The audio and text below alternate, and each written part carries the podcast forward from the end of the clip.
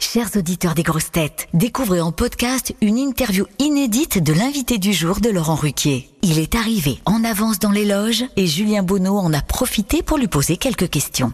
Bonne écoute Bonjour Michel Boujna, vous êtes l'invité du jour des grosses têtes, on est, on est ravi de vous recevoir. Quels sont vos souvenirs marquants de cette émission? Vous avez, vous, avez, vous avez participé plusieurs fois à cette émission en tant que Oh, grosse oui, tête, en tant qu'invité. Je suis venu souvent, euh, euh, même du temps de Philippe Bouvard, parce Ouais. que hélas, euh, le temps passe et je vieillis. C'est, très déjanté, c'est très, euh, très, comment dire, je me souviens de choses très drôles. D'abord, d'abord, j'étais impressionné par la culture. Enfin, il y a toujours d'ailleurs beaucoup de gens qui viennent aux grossettes, qui sont des grossettes et qui sont excessivement cultivés. Moi, mon drame, c'est que jamais je trouve une réponse. Et pourtant, j'en connais.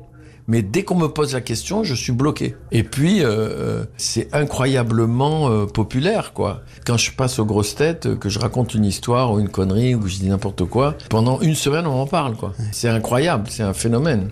Quels sont les, les- vous avez des, copains dans l'émission? C'est- qui vos, vos grosses têtes préférées? Euh, bah, euh, J'aime beaucoup Caroline Diamant. Je suis impressionné par Monsieur Ferrand. Alors vous êtes le roi des histoires drôles. Où, où est-ce que vous les puisez toutes ces histoires drôles? Bah, en ce moment, j'en ai plus. Euh, je veux dire, c'est terrible. La source, il y, a y, y un problème de- d'alimentation. Ah. Les, les- les sources ont été coupées. Mais en fait, on est, une, on est une dizaine comme ça. On adore les histoires, on se les raconte, on se les envoie. On sait... Il y a Michel Leb dedans, d'ailleurs, dans ce groupe-là. Et dès qu'on en a une nouvelle, hop, on, adore se les raconter. Alors, ce qui est drôle dans les histoires drôles, c'est que c'est quand vous en racontez une, il y en a une autre qui vous vient à l'esprit et vous la racontez. Esprit d'escalier. Ouais. Mais vous savez, les histoires drôles, c'est c'est un truc. euh, c'est devenu un truc viral à cause d'Instagram parce que on, on m'a dit ah tiens pourquoi tu le fais pas sur Instagram? Ça m'a amusé. Puis j'avais commencé pendant le Covid. Mais en fait c'est surtout entre nous quoi. C'est un truc super privé les histoires drôles. Parce que en plus il y en a plein qu'on peut pas raconter. Euh, c'est pas possible parce qu'elles sont tellement misogynes racistes les histoires drôles, c'est le réceptacle absolu de toutes les peurs Euh, sur le sexe, sur euh, sur le sur les femmes, sur euh, et évidemment il y a beaucoup d'histoires qui sur les Belges. Vous vous rendez compte le nombre d'histoires où on se fout de la gueule des Belges? Les Belges, ils, ont vraiment bon dos, hein, ils sont gentils, hein, parce que donc il y a y a une ça me fascine assez. Voilà, je me suis toujours dit qu'il fallait faire. Vous les journalistes, vous devriez faire une enquête. Demandez à un tel qui lui a raconté l'histoire. Trouvez le type qui l'a inventé. Alors est-ce que vous pourriez nous dire deux mots donc de- du film euh, d'Alexandre Arcadi, donc le petit blond de la Casbah qui sort mercredi, dans lequel vous jouez? Ben, je fais un caméo. C'était très très touchant pour moi de faire ça parce que le, le petit blond de la Casbah, quand il quitte euh, l'Algérie, euh, moi quand j'ai quitté la Tunisie, j'avais exactement le même âge. Les conditions n'étaient pas les mêmes du tout parce qu'il n'y avait pas la guerre. Euh, les conditions en Algérie ont été extrêmement beaucoup plus violentes. Alors c'est touchant parce que d'abord c'est des souvenirs et la deuxième partie c'est le départ. C'est tout ce qui a provoqué le départ. C'est toute la perception qu'ils ont eue à ce moment-là de qu'il fallait partir et que ça devenait dangereux et violent. J'ai trouvé la deuxième partie euh, saisissante parce qu'au fond, c'est des images qu'on a peu vues de, de ce point de vue-là. Par exemple, le coup de Sirocco racontait l'arrivée en France, Hmm. mais pas le départ. Ouais, c'est assez touchant. Et puis surtout, ce que j'aime bien dans ce film, c'est qu'il montre une époque où les juifs, les arabes et les chrétiens, ils vivaient ensemble dans le même immeuble, ils mouraient de rire tous ensemble, ils se faisaient à manger les uns pour les autres. Il y avait une fraternité euh, formidable que j'aimerais bien retrouver. Alors vous êtes aussi sur les routes de France avec votre spectacle Adieu les magnifiques. Est-ce que vous avez des anecdotes de, de représentation cocasses, des choses qui se sont passées dans le public ou sur scène euh, Si vous en avez une? J'ai eu une femme qui a accouché. Elle était au premier elle riait, elle riait, elle riait. Il- on était obligé de la sortir. Elle a accouché dans le hall du théâtre, d'urgence.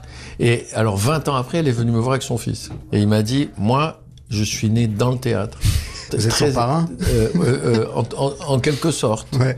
Le- en tout cas, c'est pas moi le père. Euh, J'en ai eu plein. Un jour, je suis à Annecy. Dans ce théâtre-là, on peut monter sur la scène quand on rentre dans, dans la salle. Ça veut dire, euh, il n'y a pas de différence, quoi. Il y a un mec 1m95 qui arrive en retard et qui vient sur scène. Et je meurs de trouille. Il me regarde, je sais pas quoi faire, hein, il y a 1000 personnes. Il me tend la main, donc je lui serre la main et il me fait Je vous aime beaucoup. Je vais m'asseoir maintenant.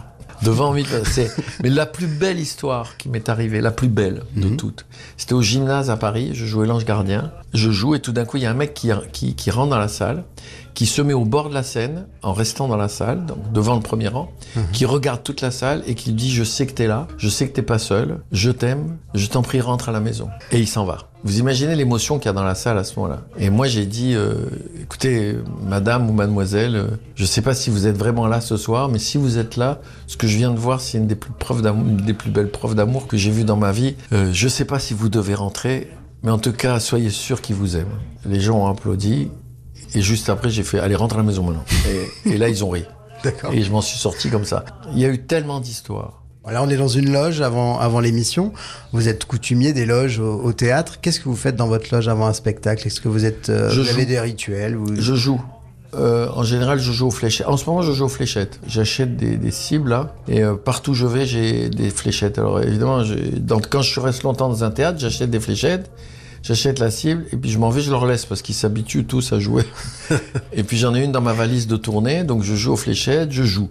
Moi, j'ai besoin de jouer jusqu'à une demi-heure avant le spectacle. Après, pendant une demi-heure avant le spectacle, je suis sur scène, je tourne en rond et j'entends le plus beau bruit du monde.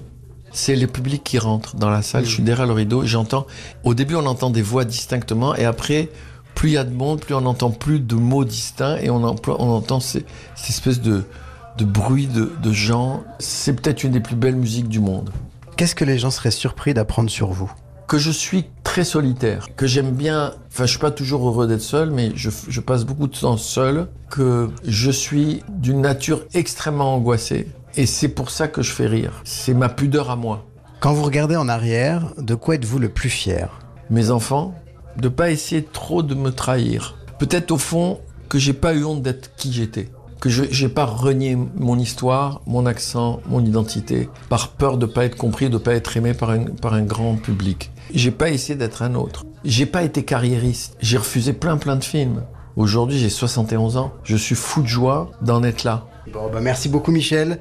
On vous retrouve dans un instant dans l'émission. Absolument.